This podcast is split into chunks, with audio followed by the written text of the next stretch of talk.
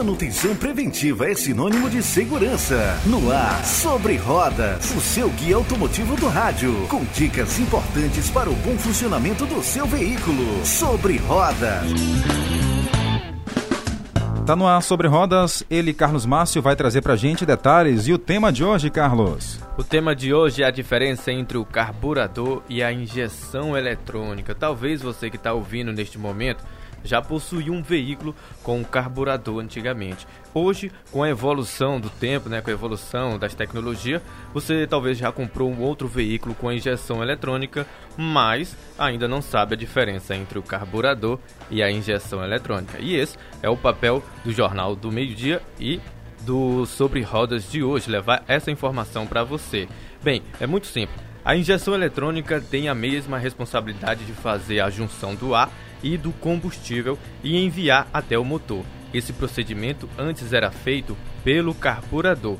E para trazer mais informações para a gente, a gente conta com o apoio de mecânicos. Hoje é o Francisco Tauan que vai esclarecer essa dúvida aí para a gente. Os carros de antigamente eram equipados com carburadores. Quando eles desregulavam, né, você tinha que levar seu carro na oficina mecânica para estar tá ali fazendo a regulagem, aceleração, relógio de aceleração, para o carro não andar engasgando e nem apagando. Isso era feito manualmente. Quando eles desregulavam, você tinha que levar na oficina para poder fazer isso. A injeção eletrônica veio para mudar isso aí. Ela mesma se autoajusta por meio de sensores de posição de borboleta e de ar. Quando dá algum tipo de problema, você tem que levar na oficina mecânica. O mecânico entra com o scanner, né? Aí vai ali troca algum sensor que vai estar tá estragado.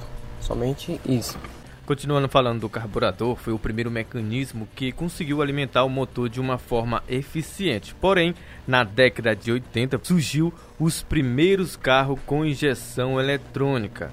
É, mas como eu já falei, o Francisco Tawan também falou como a evolução da injeção eletrônica diminuiu drasticamente a emissão de poluentes.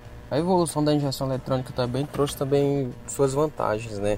Trouxe economia de combustível, né?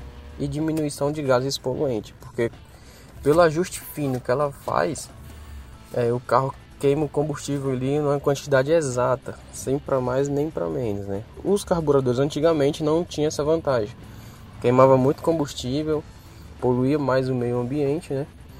E era de mais difícil manutenção. Pois então tá aí as informações com Francisco Tawan, nosso mecânico do Sobre Rodas de hoje. Quando você, você prestou bastante atenção, quando comparamos carburador e injeção eletrônica, dá para saber um abraço de economia e também da evolução da tecnologia que o mundo hoje nos oferece. Valeu, Carlos Márcio, obrigado pelas informações e quarta-feira que vem tem mais aqui no nosso Sobre Rodas.